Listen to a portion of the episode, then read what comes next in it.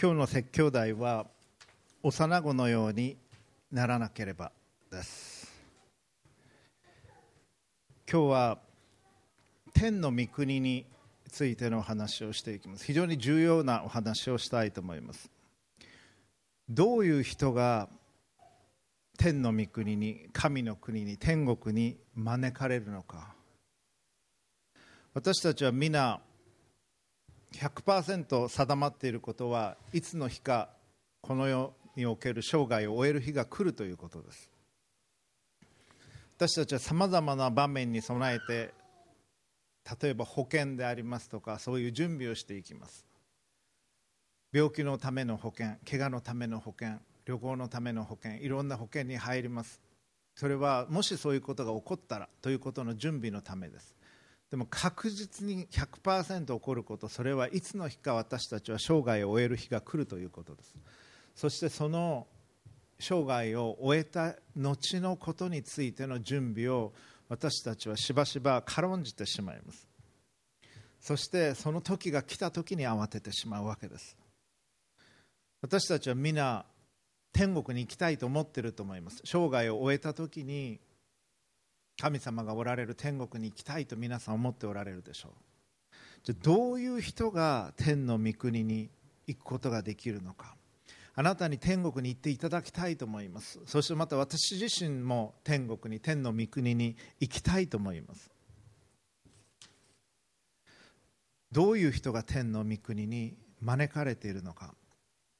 2度の日曜日を用いイタリアの諸教会また修道院いくつかの修道院を訪問してまいりました。今回の旅で学んだこと祈りそして対話を通して神様から示されたこと。それは人は業績を見ます。また外見を見ます。しかし神は心を見られるということです。どういう思いでそのことを行ったのかその仕事を行ったのかその言葉を用いたのか。神は何を行ったかということよりもどういう思いでそれをしたのか。なぜそれをしたのかということを重んじられます。人は外見を見ます。あるいはどういうことができたか。どれほど多くの業績を積んだか。それを見ます。しかし神はその人の心が清いのかどうか。子供のような純粋な心を持っているかどうか。それを見られます。いやそればかりか子供のような純粋な心を持っていないと実は天国には招かれないんです。天国というのはそのようなところ。そのことを今回は特に示されました。今日のテキストは新約聖書マタイによる福音書18章の1節から5節までお読みしていきたいと思います。プロジェクターに出ますのでご参照ください。新約聖書マタイによる福音書18章です。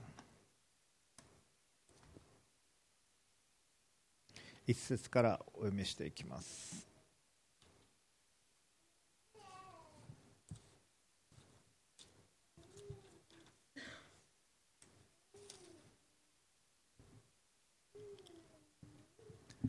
その時弟子たちがイエスのところに来ていった。それでは天の御国では誰が一番偉いのでしょうか。そこでイエスは小さい子供を呼び寄せ彼らの真ん中に立たせて言われた。誠にあなた方に告げます。あなた方も悔い改めて子供たちのようにならない限り決して天の御国には入れません。だからこの子供のように自分を低くする者が天の御国で一番偉い人です。また誰でもこのような子供の一人を私の名のゆえに受け入れる者は私を受け入れるのです。以上です。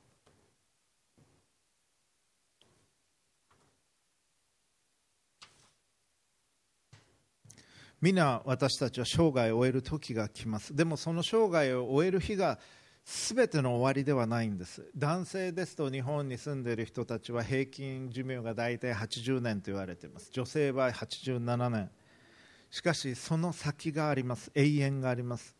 あなたが神と共に天の御国において天国において神と共に生きるのか。あるいは地獄に行くことを選び神から離れて過ごすのか。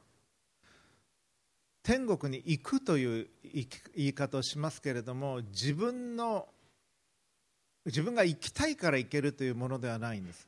天が招いてくれないならばそこに行くことはできない。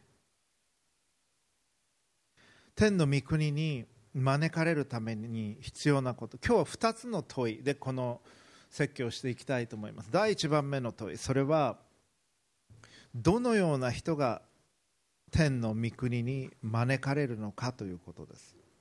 どのような人が天の御国に招かれるのか。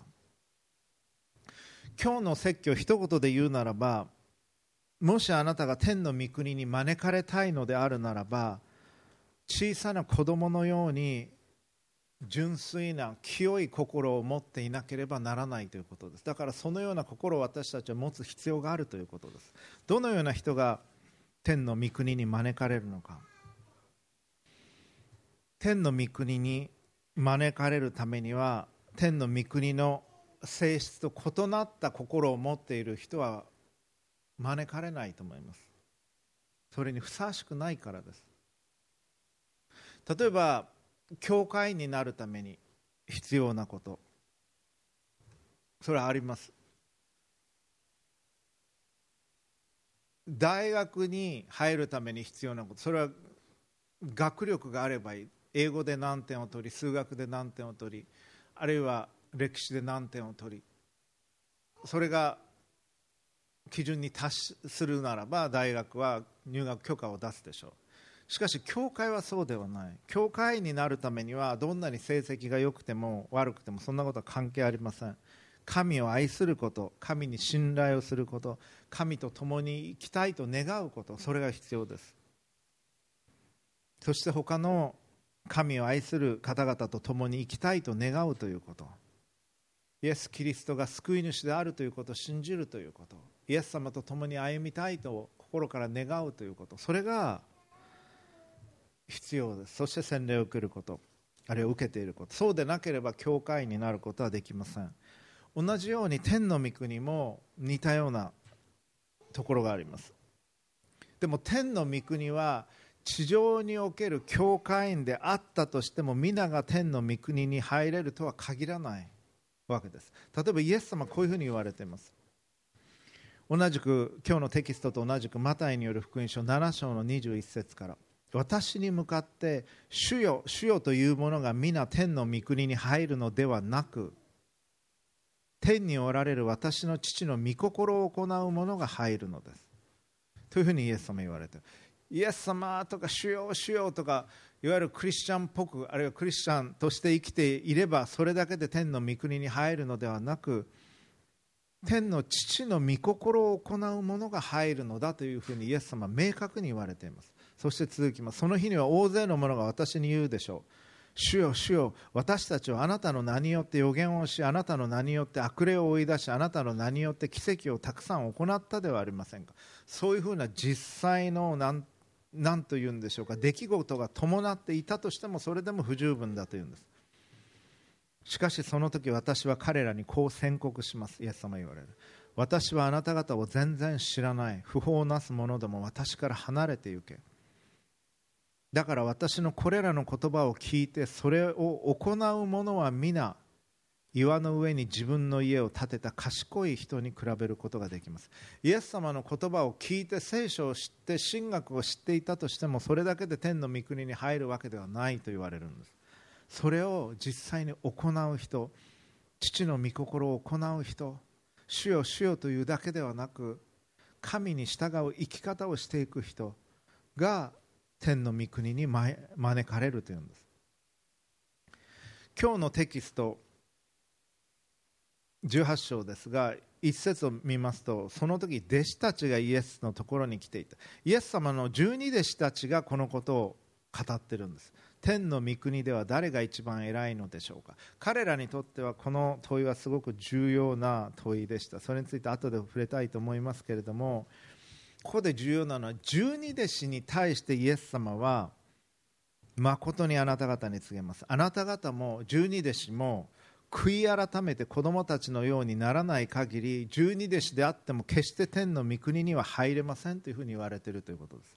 イエス様と共におりイエス様に選ばれた十二弟子でさえ悔い改めて子供たちのようにならない限り決して天の御国には入れない。子供から学ぶこともあるよねという程度の話ではないんです。子供のようにならない限りあなたは私は天の御国に入招かれないということをイエス様語っておられるんです。これ非常に重要なことです。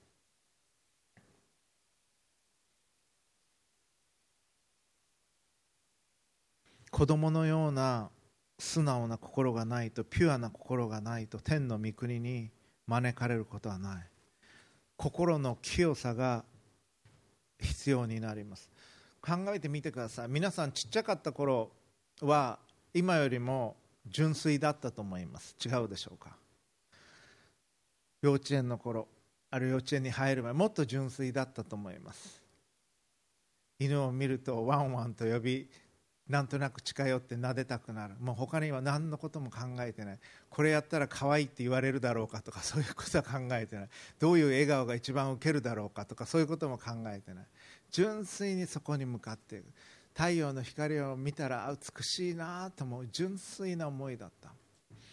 しかし幼稚園に入りいろんな人間関係が出てきて駆け引きが出てきて先生に受け入れられることの重要さもなんとなく感じてくる。小学校に入っていく。そして小学校に入るといろんなこと文字を覚えたり算数をやったりテストが始まってきます。そして競争社会になっていく。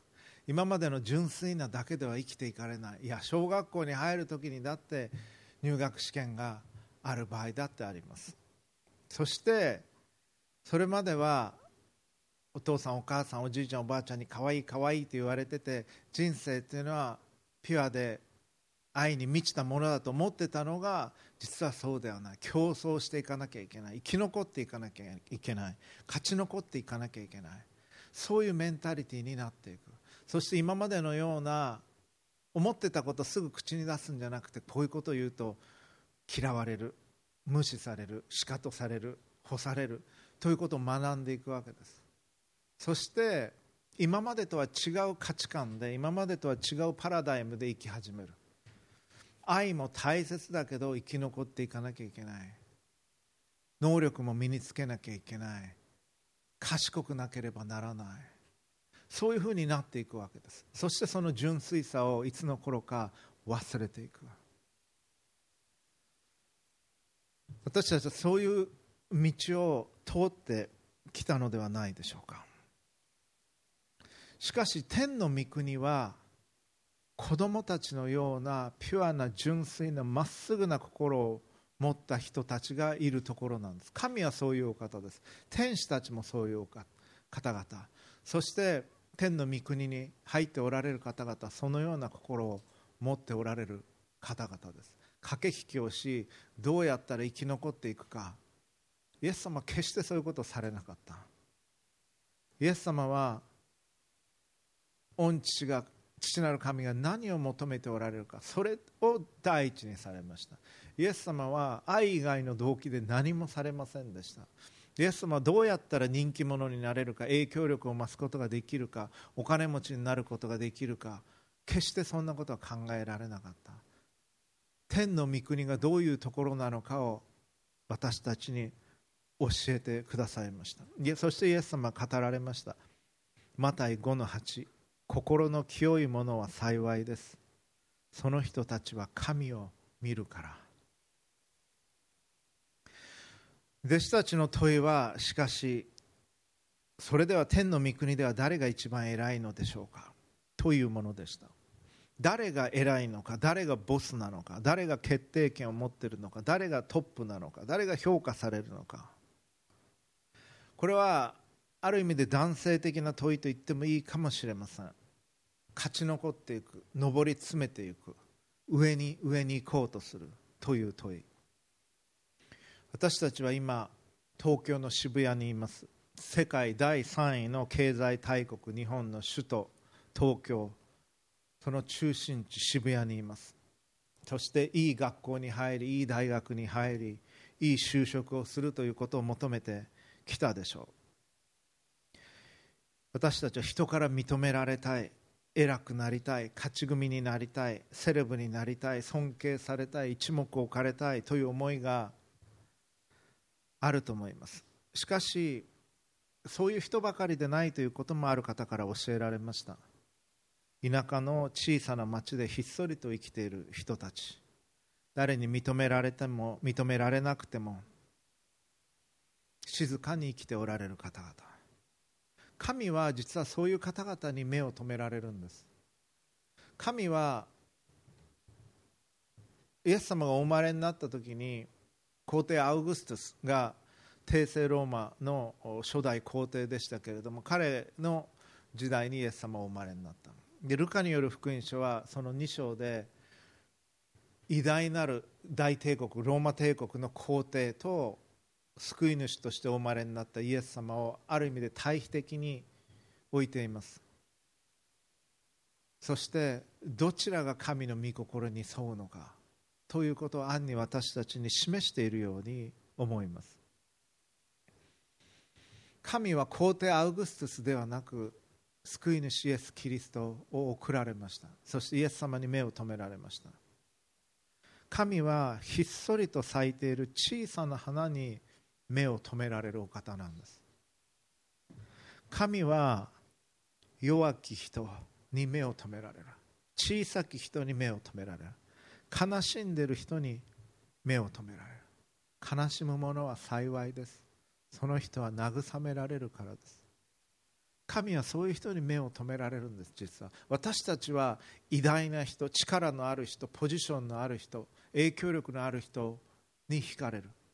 しかし天の御国はそういうものではないということをイエス様は教えておられるんです。高校野球も今年もすごい甲子園になったと思います。打点ホームラン数ピッチャーどんな球を投げられるのかプロに入っても何何回勝ったかセーブ数いくらかそしてどれだけお客を集められるかで評価をされます。そして戦力が落ちてくると力がなくなってくると放出されます。もう引退するほかない。引退表明された方も最近もいらっしゃいます。大学の教員であるならば何本論文を書いたのか本を何冊書いたのか学会発表を何回したのか海外での発表を何回しどれだけ講演に招かれたかそれが点数化されていきます。そして助教から始まり准教授教授というふうになっていく。アメリカでは特にパブリッシュはパリッシュという言葉があります。出版するかあるいは消えていくか。という世界です。そういう戦いの世界に私たちは生きています。ビジネスをしていても営業であればどれだけ仕事を取ってこれるのかどれだけいい企画書を書いて実践し業績を上げていくのかどれだけ上司に評価されていくのかそういう競争社会の中で私たちは生きています。それが我々が生きている世界です。だからそのことをとっても大切に思ってしまう。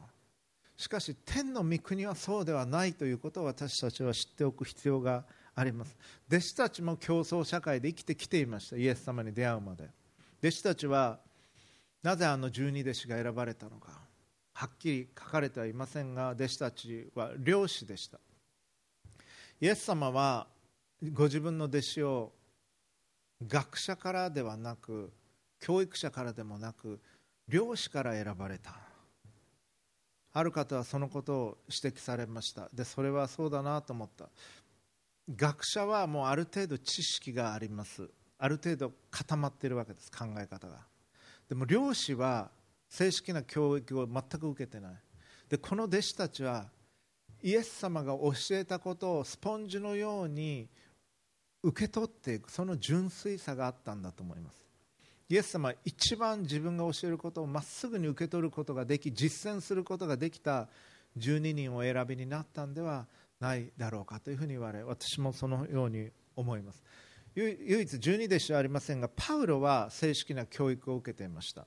そしてパウロはギリシャ語もできたヘブライ語もできた。そして新約聖書の多くの部分を書いていくことになりまた教会を作っていくことになる。特別な任務が与えられていました。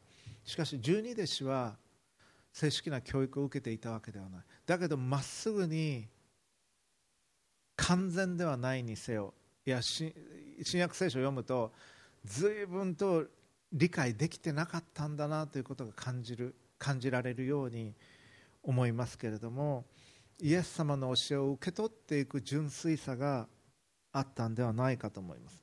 でも弟子たちはそれまで漁師をしていた。ということはどれだけ魚が取れるか。漁師の仕事は魚を取ってそれをまあ売る仕事です。できるだけ多くの魚を取りその,、まあ、そのテクニックも必要になります。時期を見る。どの時間帯だと多くの魚が取れるか。その勘経験も必要になってきます。売るための駆け引きも必要でしょう。人間関係も必要でしょう。魚買ってくれる人たちとの。そして金銭感覚も、まあ、いわば小さな経営者として必要でしょう。そういう感覚の中で誰が一番偉いのか。という問いを当然のように持っていました。そしてイエス様に聞いたんです。それでは天の御国では誰が一番偉いのでしょうか。これが弟子たちの関心事だった。その中でイエス様は小さい子供を呼び寄せて彼らの真ん中に立たせて言われた。誰が一番偉いかという話から始めなかったんです。まず悔い改めなさいと言われた。あなた方悔い改めなきゃいけない。そして子供たちのようにならない限り決して絶対にどうあがいても天の御国に入ることはできませんということをまず言われた。そしてその上でこの子供のように自分を低くする者が天の御国で一番偉いものです。とその質問に答えられました。そしてまた誰でもこのような子供の一人を私の名のゆえに受け入れる者は私を受け入れるんだというふうに言われた。これは本当のことです。これは何かの過度に強調した何かではなく本当のことです。だから天の御国にあなたが入りたいと思うなら子供のような純粋な心を持たなければならない。そして私もそうです。ということです。悲しむ者は幸いです。その人たちは慰められるから。神はそういう人たちを特に目に留め特に愛し特に慰めてくださるんです。神はそういうお方なんです。天使たちもそういう方々です。天におられる方々もすでに亡くなって天におられる方々もそういう方々です。そういう方々が天の御国に招かれた方々です。では能力を求めるのは誰か。業績を求めるのは誰か。能力で人を測ろうとするのは誰か。それはかつて神に作られた偉大な天使であり神になろうとして堕落した悪魔です。彼は神に与えられた能力を誇り人に仕えることを拒否し神のようになろうとした。そして能力がある人は素晴らしい。能力がない人は価値がない。という見方をする。あなたは神の道を行きたいのか？あるいは悪魔の道を行きたいのか？究極的にはそういうことです。この世界で生きていくためには生活もしなければならない。そして給与も得なければならない。経済的なものも必要です。しかしそしてイエス様も鳩のように素直で蛇のように悟くしかし鳩のように素直でありなさいと言われた。だからそういう時期を見る目状況を見る目識別力それもすごく重要なことです。しかしそれでは天の御国には入れない。そして神はそういう目で見ておられないということを私たちは知らなければならない。そして子供たちのように私たちの教会にはたくさん子供たちがいます。それは幸いなことです。だから彼らを見彼女らを見純粋であること心が清くあることピュアであることまっすぐであることを重んじたいと思うんです。私たちが人生のどこかで失ってしまったこと小賢しくなってしまったこと。そのことを振り返り神は何を求めておられるか。そのことを考える必要があるんです。そうでないとあなたが天の御国に入ることができないからです。天の御国に招かれることができないからです。天の御国はそのような方々の招かれるところです。では2番目の問い。天の御国にふさわしい態度とはどのような態度であるか。4節今日のテキスト。だからこの子供のように自分を低くする者が天の御国で一番偉い人です。自分を低くするということ謙虚さそれが天の御国で一番大切なことです。天の御国の方々は皆謙虚な方々。人を低く見ない人を裁かない。常に憐れみを持って見てくださいます。天からもし私たちの生活が見て見見ることができるとするならば天の方々はあの人は何でこんなことをするのか何でこんなこともできないのか全くしょうがないなという目では絶対に見られないということです。そして神はそういう目で見られない。天使たちもそういう目で私たちを見ることはない。愛と憐れみの目で見ておられます。そして常に許そうとしておられる。常に助けようとしておられる。そして私たちのために取りなしの祈りをしていてくださっている。この地上においてそういう生き方をしている方々が天の御国に招かれる。そしてこの地上において神と同じ心を持っている人たちあるいは神に近い心を持っている人たちが神によって特別に祝されるんです。そして特別に神はその人たちを用いられます。そしてその人たちに力を与えられご自分の働きを進めて行かれます。謙虚であるということ自分を低くするということ。それが天の御国で最も大切なことであり神に従おうとする人はそのような生き方をしなければなりません。そして自分の十字架を追って生きていくということです。そしてまた天の御国にふさわしい態度とは人々を受け入れる態度です。誰でもこのような子供の一人を私の名のゆえに受け入れる者は私を受け入れるのです。というふうにイエス様は言われた。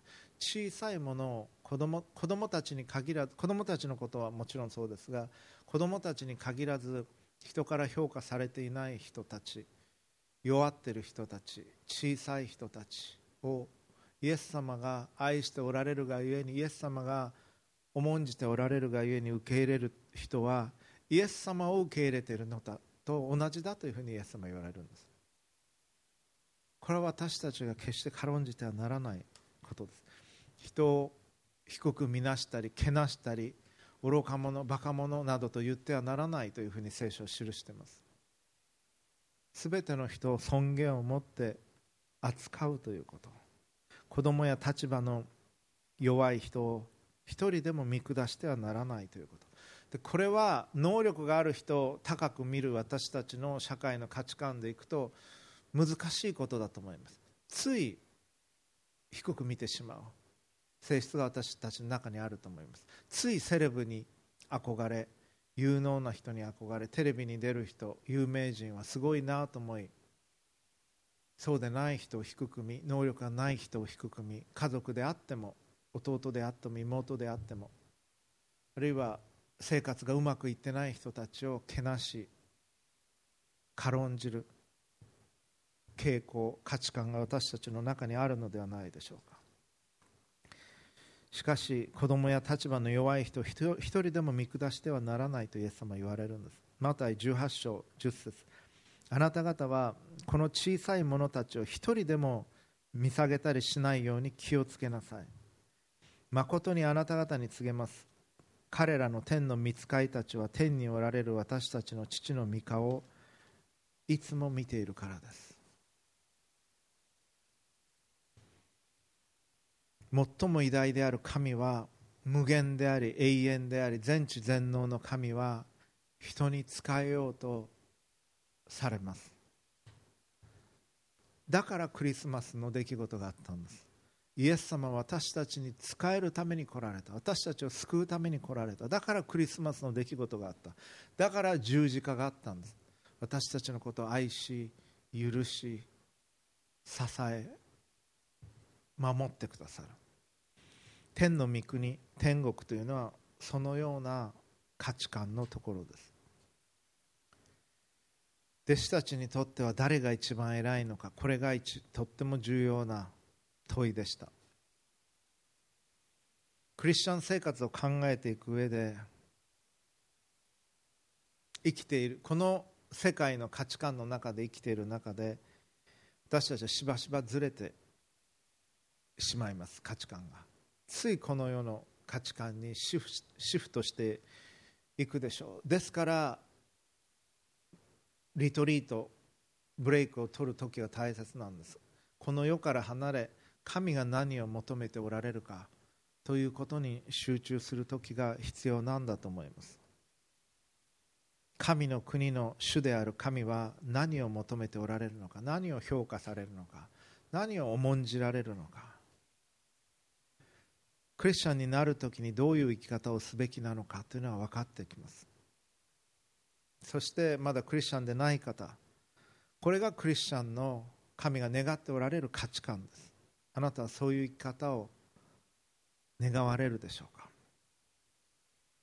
天国で偉い人はどういう人だと書いてあったでしょうか。この世のパラダイムこの世の価値観この世の基準と神の国のパラダイム価値観というのは違うんだということを私たちは覚えておかなければなりません。そして神の国の価値観で生きていくときにこの世ではおそらく傷つきます私たちは。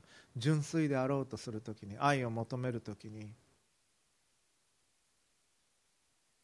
傷ついていくでしょう。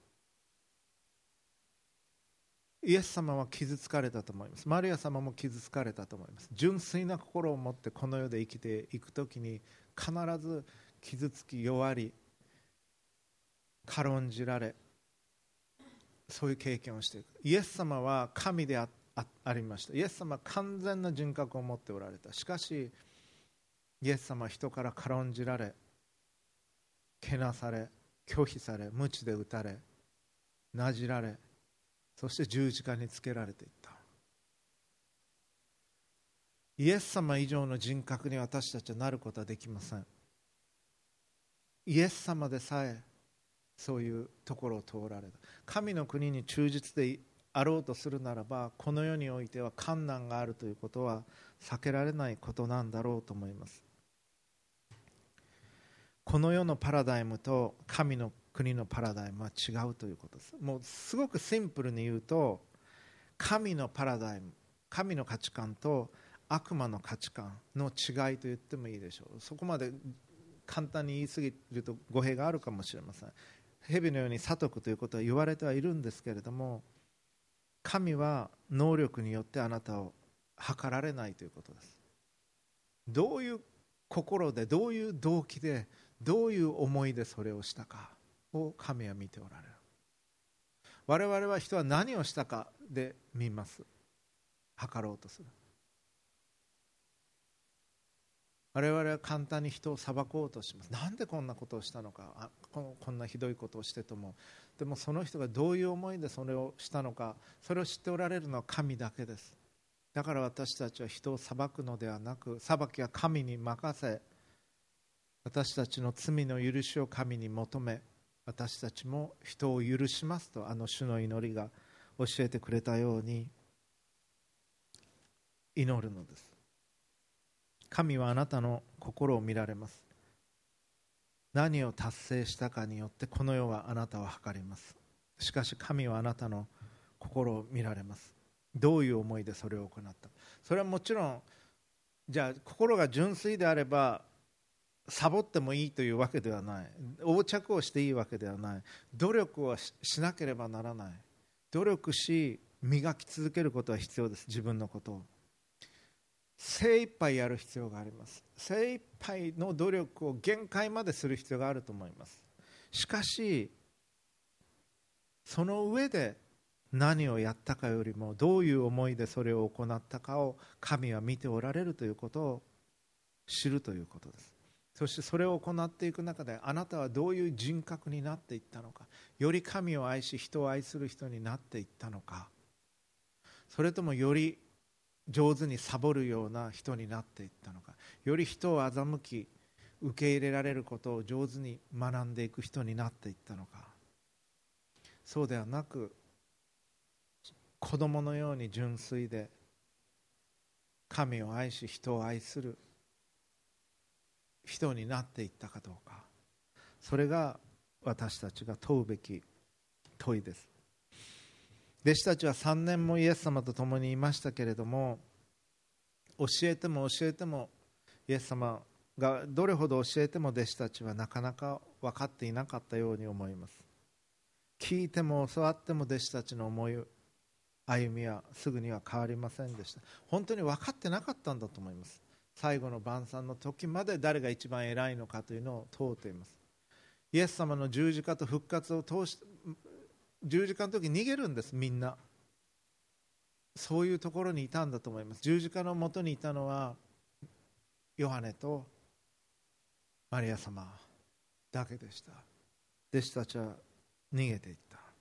弟子たちは復活したイエス様にお会いしても40日教えてもらってもそれでもよく分からなかった。弟子たちが変えられたのはペンテコステの時。精霊に満たされて初めて変わり始めていったんです。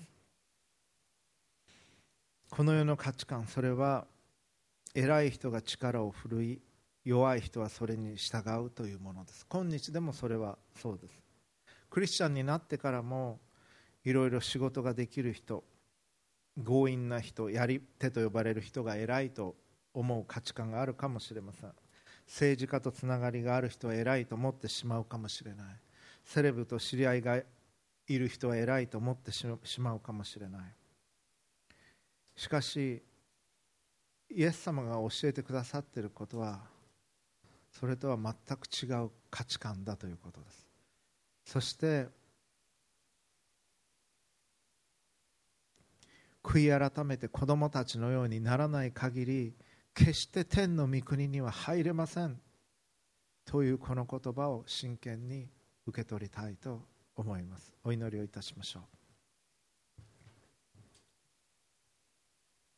誠にあなた方に告げます。あなた方も悔い改めて子供たちのようにならない限り決して天の御国には入れません。だからこの子供のように自分を低くする者が天の御国で一番偉いものです。また誰でもこのような子供の一人を私の名のゆえに受け入れる者は私を受け入れるのです。父なる神様今日このとても大切な真実を私たちに思い起こさせてくださり感謝をいたします。天の御国がどのようなところなのか教えてくださいました。イエス様を教えてくださり私たちは聖書を読んでいましたがしかししばしばこの大切な真実を軽んじていたことを覚え認め悔い改めます。子供たちのように私たちが純粋で無垢であなたをまっすぐに見る。そのような生き方をすることができますよう助けてください。あなたをお愛しいたします。そしてあなたが愛しておられる人々を愛すことができますよう助けてください。私たちの罪をお許しください。私たちも罪を犯す方々を許します。天の御国にふさわしいものと私たちを変えてください。そして天の御国に向かって歩ませてください。この世は多くの競争があり困難があり危険がありナショナリズムがあり国際関係があり緊張があり厳しい駆け引きの中で私たちは生きています。その中で生きる能力もどうか私たちに必要なものをお与えください。そして私たちが与えられた力を用い弱い人を守り彼らのために語り彼らの権利を守りあなたが願っておられるような社会を形成形成していくことができますよう助けてください。しかし何よりもその中にあって私たち自身の心が純粋であり神の国を常に見ておりそれにふさわしいものとなりますように。いつもあなたのことをあなたの眼差しを意識しイエス様と共に日々を歩むことができますよう助けてください。あなたの臨在をいつも近くに感じさせてください。この世に生きていながら天の御国のリアリティの中に生きさせてください。この世と天との間に立つ生き方をさせてください。決して妥協することなく神が何を求めておられるかそのことを第一とすることができますように。この地においてあなたの働きをすることができますようお守りください。このメッセージを聞いておられるすべての方々が守られ心が守られ神の道を狭き門を歩むことができますようお守りください。救い主主イエス・キリストの皆によって祈ります。アーメン。どうか神の御前に直接ご自分の言葉でお祈りください。